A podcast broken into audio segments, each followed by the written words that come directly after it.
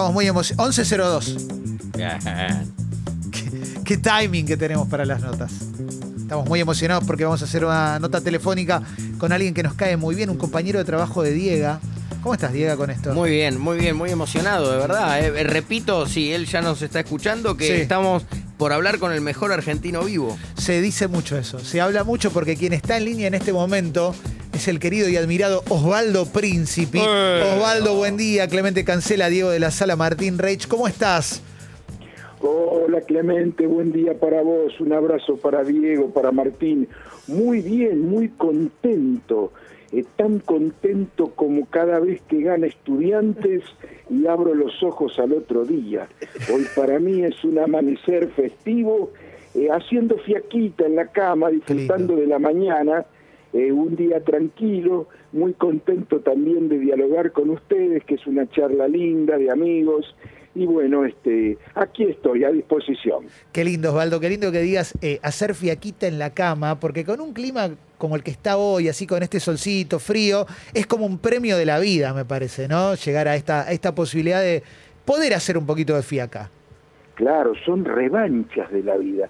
Vos sabés que cuando yo terminé el secundario y como no tenía actividad, eran aquellos tiempos que, que no hacía nada, al menos en el interior, en Mercedes, estaba mal visto. Sí. Y mis padres me consiguieron un trabajo, mira qué castigo, este, en una eh, dependencia eh, de una eh, fábrica este, de membrillo y de tomates, Sí. de dulces. Este, y recuerdo los inviernos cuando tenía que ir en bicicleta a las siete y media de la mañana y te esperaban afuera los camiones cargados de membrillo. El membrillo es la fruta más dura que hay en mercado alguno y en invierno esos membrillos helados en las bolsas parecían piedras. Así que es un desquite. Mira, comparo, hago el paralelo y grito que me traigan un café a la cama con tortita caliente. Oh, qué hambre que nos diste, Osvaldo. Ay, O- tremendo. Osvaldo, eh, Diego, soy, me meto rápido en la, en la nota, perdón, porque yo había pensado qué le pregunto a Osvaldo después de tantas charlas que tenemos al aire y fuera de aire. Y, que, y se me ocurrió preguntarte, antes de lo que te dijo Clemente, si seguías pensando qué era la felicidad. Le preguntamos a Osvaldo en algún momento, la felicidad, dos puntos, ¿qué era para él la felicidad? Y él dijo, almorzar en la cama viendo el zorro. Eh, y, a partir de esto que estamos charlando, ¿sigue siendo, eh, Osvaldo, para vos eso mismo? Hace bastante que no te lo pregunto. Y son etapas de la vida, porque en algún momento, más que la felicidad, la posibilidad de enfrentarme al camión con la bolsa arpillera húmeda con los membrillos. Eh, pero pasó el tiempo, lamentablemente vas gastando las mejores balas, pero tenés otras recompensas. Y son un poco narrar eh, cómo uno va haciendo esas conversiones a medida que pasa el tiempo y bueno, va cosechando un poquitito tanto esfuerzo sembrado. Qué lindo, ¿eh? qué lindo es Osvaldo. Eh, Osvaldo Príncipe, para aquel que no le conozca la voz, ¿no? Porque es eh, una voz muy, muy característica. Osvaldo, un placer. Acá Martín. Hola Martín, buen día, ¿cómo estás? Muy bien, muy bien. Muy, muy lindo escucharte. Eh, so- sos un tipo que, acá lo charlamos siempre contigo y con Clemen, de, ese argentino de café de sobremesa, ¿no? De, de- de acostarse tarde y quedarse, ya sea en un restaurante o donde sea. Aparte has conocido un montón de figuras y celebridades de muchos ámbitos, ¿no? Digo, espectáculo, deporte.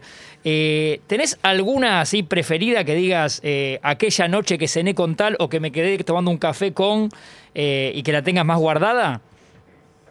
Mira, las sobremesas eh, siempre son interesantes porque eh, se aprende. Yo siempre destaco eh, mi época del Lunapar, del Lunapar de lecture, porque hubo tres. Sí. y el más rescatable, el más destacable y el más interesante en cuanto a vivencias era aquel, y las sobremesas que hacíamos los juveniles, eh, te estoy hablando de mis 21, 22 años, cuando todos nos juntábamos en, en Pepito o Pipo, acorde a cómo venía eh, la billetera, Pepito era más popular, eh, todos a esperar el diario y que pasase el diariero. Era una fiesta en apertura de los 80, eh, nos juntábamos con Enrique Martín, que era de Crónica, eh, quien les habla en tiempo argentino, entonces esperábamos un poco con Carlitos Losagro de la Nación que el canicita pasara, era una fiesta, porque te aseguro que entraba al restaurante y le desplumaban eh, toda esa cartera que traía con, con, los diarios de, la mañana. Eh, se esperaba un poco el resultado de la pelea, etcétera, etcétera, o el tema de transición. Pero esas sobremesas juveniles, que eran sobremesas de aprendizaje y de ilusión, eh, quizás son las que uno más recuerda, más allá después de la sobremesa que uno siempre tuvo con gente importante, donde se sacaban conclusiones, pero aquellas de los tiempos de la ilusión mm. es las que no se borran jamás. Y, cuando uno piensa en, esas cosas, siempre el, lugar común nos lleva a recordar esos momentos de nuestra vida e, e inclusive a que se agiganten pero trato de invertirlo de alguna manera. Osvaldo, te pregunto, ¿hay algo de la juventud actual que, te interese, que digas qué bueno hubiera estado vivir esto cuando yo era, cuando yo era pibe? Ah, algo que veas ahora, alguna tecnología, alguna manera de relacionarse, una red social, un, videojuego, o no sé, inclusive, inclusive, cómo se ve el fútbol con mejor calidad o el boxeo. ¿Hay algo que, que digas qué bueno hubiera sido disfrutar esto actual, pero cuando yo tenía 20? Eh, la tecnología a mí no me seduce, pero soy eh, consciente de su importancia. Mm. Hoy creo que vos le haces un dictado a un eh, pibe de la tecnología y de 100 palabras hay 80 con falta de ortografía, pero ¿qué importa si hoy la tecnología te salva la vida? En la velocidad, no sé, de, de llamar una ambulancia, un servicio médico, en buscar, etcétera, etcétera, y en manejar el mundo a través de la velocidad de la tecnología. Yo a la tecnología no le resto su importancia, eh, no la sé manejar y soy casi analfabeto, porque teniendo pocas faltas de ortografía, soy nulo para apoyarme en la tecnología a resolver una circunstancia límite que no la podría resolver porque los aparatos me ganan por knockout. Eh, me gustaría saberlo manejar, eh, no me seducen y creo que es un gran este, apoyo. La tecnología aniquiló al experto recopilador de sabiduría y acercó al hábil ejecutante de la tecnología que muchas veces copiando y pegando eh, se coloca un rol de experto que a la hora de la vivencia y el análisis no tiene. Mm. Pero ahí está la habilidad del que lo sabe usar para al menos parecerse a. Estoy, pero 100% de acuerdo en eso, Osvaldo. ¿eh? Eh, de hecho, eh, quiero agregar, el otro día, Osvaldo, estábamos hablando algo fuera de aire, donde me, dijiste que, un laburo que ibas a hacer, no, no, finalmente no lo ibas a hacer. dijiste, y yo me había preparado tanto. A mí me, de verdad, digo, lo, digo al aire cada vez que puedo en, en, el espacio que compartimos, admiro mucho a Osvaldo profesionalmente y le tengo un gran afecto personal. Me impresionó mucho estar escuchando a alguien tan consagrado, tan, tan eh, a buenas con todo lo que hizo, diciéndome, y yo que me había preparado tanto. Entonces ahora te pregunto, ¿cómo te preparás para una pelea, para un laburo, cuando la fantasía por ahí es que, es que salís de tu casa eh, y que le decís a ocho productores, bueno, a ver qué hay, pero no es así. El boxeo tenés que llevar este, la historia de cada boxeador eh, la llevas en la cabeza, pero también llevas, yo soy papelero, soy de aquellos que en el, en el, en el borde del ring, de donde puedo, lo primero que le pido al técnico, por favor, un poco de cinta adhesiva para empezar a pegar papeles, eh, porque la velocidad, y esto sí que para mí es un gran desafío, el reflejo que tiene la vista con todo lo que es papel, eh, escrito, eh, letras, machetes, le ganen velocidad a lo que es abrir un teléfono. Sobre todo en un deporte como el boxeo, que tiene la velocidad del movimiento del brazo. Entonces vos tenés que apoyarte eh, en todo lo que es la preparación previa. Entonces llevas eh, estadísticas, llevas historias de cada boxeador, de la categoría, apuntes, información, etcétera, etcétera. El deporte eh, transmitido, televisado o eh, digerido luego para que son las conclusiones en gráfica, eh, si no tiene trabajo, si no tiene antecedentes, si no tiene historial sobre la mesa, es muy difícil presentar algo creíble en todo aspecto. Y creo que la gente, el público, que es el receptor de tu trabajo, eso lo diferencia. El respeto que tiene aquel que presenta algo con trabajo es distinto quizás a la gran eh, conclusión sobre la marcha que te puede hacer un talentoso, pero que en ciertas cosas está eh, ausente de todo lo que significa la información adicional que hay que darle al público y esa información adicional se fundamenta en el trabajo.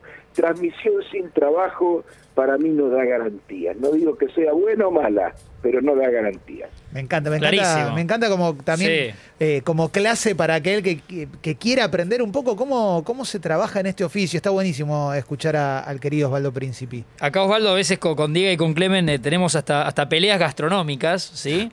Eh, y a veces dos contra uno. Bueno, vamos cambiando. Hace un rato salió una que era yo defendía el, tostado de pan árabe, queso y tomate simplemente. Y bueno, Diego dice que no, ¿no? Y Clemente un poco más me apoyó. Queríamos saber tu postura. El pan árabe es muy difícil de cortar. A veces viene tan finito que se te va y se rompe arriba, entonces con la base superior fracturada. El pan árabe bien finito es difícil de cortar. Eh, y el tostado clásico va cambiando todo. Eh, creo que el, cuadradito, el burrito, como le dicen en Córdoba, ¿no? Eh, va cambiando con, texturas del pan. Este, pero el tuyo cuál es el definitivo de pan de miga el viejo tostado de pan de miga está pidiendo alguna modificación, porque ya de tan clásico y aburrido me da a té de las 5 de señora mayor en Corrientes y Florida. Sentenció. Sí, sí, sí. Y, la, y acá Diega, eh, decía Diega, hago, hago uso de tus palabras. ¿Cómo no? Eh, o te tiro, la, te tiro el centro para que cabecees. Diega tenía una, una mirada negativa sobre la pizza napolitana. y te pido a vos, Diego, que se lo cuentes. Sí, bueno, eh, Osval, yo trataba acá de, explicar mi sentir. Digo que la pizza napolitana está sobrevaluada porque el tomate eh, puesto en el horno merma empieza a, tirar a agua, a tirar agua a la mozzarella y uno termina comiendo una pizza hervida. Eh, no sé si estás a buenas con eso. Es difícil el punto de cocción del, del tomate, este, y la cantidad de ajo en la en la napolitana. Son temas son temas de paladar son temas de paladar. Para mí el tomate tiene que ser muy finito en todo este casi en el grosor del fiambre que sería imposible de cortarlo. Eh, el tomate para mí fíjate lo saco de la de la napolitana pero vamos a hablar del tomate eh, si es un invasor, si es un agresivo, eh, como complemento de las comidas favoritas. Eh, el tomate debe estar cortado muy finito, porque como bien Diego dice, cuando el tomate llora, cuando el tomate llora, perjudica la comida. A mí me mata, por ejemplo, en uno de crudo y queso, el pan francés, donde creo que el agregado del tomate puede entrar siempre y cuando sea milimétrico, pero si el tomate moja el pan francés, para mí se convierte en algo para devolver y no comer. Pan mojado por tomate mm, no entra en mi paladar. Me encanta, me encanta poder hablar de estas cosas. Hay, hay muchas, muchas tendencias nuevas que quizás a quienes ya pasamos los 40 no, nos quedan, nos agarran a contrapierna, Osvaldo, y nos hacen pensar un poco en la manera que vivimos. Y una de las que más se viene hablando en el último tiempo, tiene que ver con la forma en la que vivimos el amor, el amor de pareja, el amor de relaciones. Hoy se habla mucho de poliamor, abrir la pareja, tríos, trieja, pero no un trío ocasional, una noche, sino encarar la vida de a tres también. ¿Cómo te llevas con estas con estas posturas, estas, estas nuevas tendencias que hay, te interesan, te, te, generan algo, eh, en otro momento las podría haber vivido, las puedo vivir hoy, no, no sé qué te pasa con, con, ese mundo nuevo que se abre en el terreno del amor y las relaciones. Mira, Clemente, te sigo un poco en la mezcla de tiempo que hiciste en la introducción de la pregunta. Sí. Creo que si eso no lo preparás desde las divisiones inferiores, Total. es muy difícil ponerlo en escena eh, a la etapa de un sexagenario. Este, a mí me entusiasman por completo, pero cuando no formaste la vida de relación para ello, eh, quizás desde veinteañero, eh, luego se va a complicar. Eh, Totalmente. quizás no por vos, sino por la esfera eh, de romper quizás este la imagen y romper todo lo que fue la formación de un matrimonio. Yo soy un hombre que está abierto a todo, pero también soy muy respetuoso del cuadro familiar y de no presionar y de no forzar esas situaciones, porque presionadas y forzadas no valen y vocacionales creo que son este experiencias magníficas que con el paso del tiempo fortifican la pareja. Sí. Eh, creo que hay un tiempo de prueba y de comienzo y recomiendo ese tiempo de prueba y de comienzo cuando se inicia la vida de relación, generalmente en el veinteañero, que ya tiene más conciencia de quien no llegó a los 20 y ya se manda en todo esto, eh, quizás como para decir, eh, yo lo hice y no me di cuenta de lo que hice, pero lo recomiendo y estoy totalmente a favor. Qué lindo, ¿eh? a mí me hubiera encantado que me sea natural todo Claro, eso. No, no, claro, pero- no puedo, no me es No, natural, no, no, me es natural, no, No, puedo, no, no, no. puedo, no puedo. No, eh, hablando de cosas que no te resultan naturales, eh, quizá. Creo que oh, sí. alimentan la pareja. Conclusión final. Sí. Conclusión final.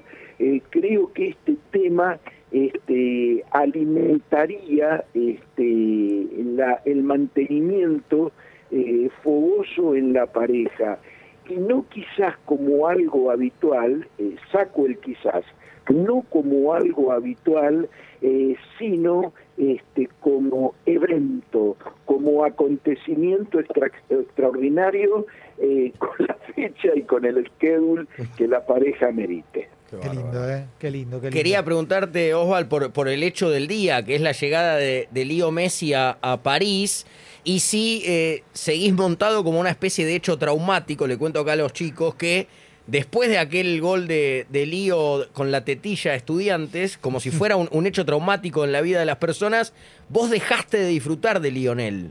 ¿Crees que en este final de carrera de Lío lo vas a poder hacer? Bueno, sigo manteniendo. Me gustaría que un día entrevistes a Guzmán, el ministro de Economía, y le preguntes qué siente él por Mazzoni. Claro, claro, se claro, claro, hincha de gimnasia Guzmán, claro. Pero te estás perdiendo, Osval, a, a- a No, uno de los no, mejores no, de la no, historia. estoy viendo. Me parece que como vida, como vida es un es un error. Lo tomo como unas vacaciones familiares de irse a vivir un año a París. Pienso que por la cabeza de los Messi debe pasar eso. Niños, nos vamos a vivir un año donde hay una torre y donde está eh, Napoleón. Eh, me da la impresión que es eso. Me cuesta comprender como una familia instalada en una ciudad donde se maneja eh, tu lengua, donde ya sos local, etcétera, etcétera, uno decida decir, eh, después de tanto tiempo, eh, chau, chau, eh, nos vamos. Y vos ves acá a Messi saludando en el, balcón parisino, este, y este, me parece que es un año de vacaciones. Nos vamos un año de vacaciones en París. Yo siempre pensé que no se iba a dar esto, y te lo dije el viernes. Eh, no me parece este, una cuestión, este, no sé, eh, con, con lógica eh, de una familia creciente, de una familia que disfruta y defiende mucho esto. Porque fíjate, los Messi nunca han hecho en un eh, diálogo la raíz, en declaración pública de la familia, de los chicos, de mi mujer, etcétera, etcétera, pero no les hace falta hacerlo porque creo que lo exhiben, lo demuestran en silencio y hay que ver cómo va a ser el cambio radical de, todo. Para mí son vacaciones de un año y me parece que esa debe haber sido la charla previa de los padres a los niños, que son finalmente los que deben haber aceptado el cambio. Eh, lo tomo por ahí, un año de vacaciones en París, donde hay una torre grande y donde está Napoleón. Osvaldo, qué lindo escucharte hablar un ratito, así también tan relajado, tan relajado, disfrutando de la mañana desde la cama. Así que te vamos a dejar seguir disfrutando y, y te agradecemos muchísimo que tengas la deferencia de charlar con nosotros. No, por favor, ha sido este un gusto. eh, son amigos y compañeros de trabajo de toda la vida y siempre me han tratado y han hablado tan bien como eh, yo lo hago de ustedes porque realmente lo siento así. Abrazo gigante, Abrazo. Osvaldo, mil gracias. A- abrazo a todos, que tengan buena mañana. Ahí va, el Ahí querido, está. el querido admirado Osvaldo Príncipe, un fenómeno. Sí, Puedes hablar de todo con Osvaldo. Sí, Fenómeno. tremendo. Apasionado por El todo. uno. Sí, sí, contra el tomate, ¿no? Contra el tomate en este. Cuando llora, sí. solo cuando llora. Muy solo, fuerte. solo cuando llora. En instantes tenemos el café veloz porque ya llegó Sí, y tiene una remera que dice. París.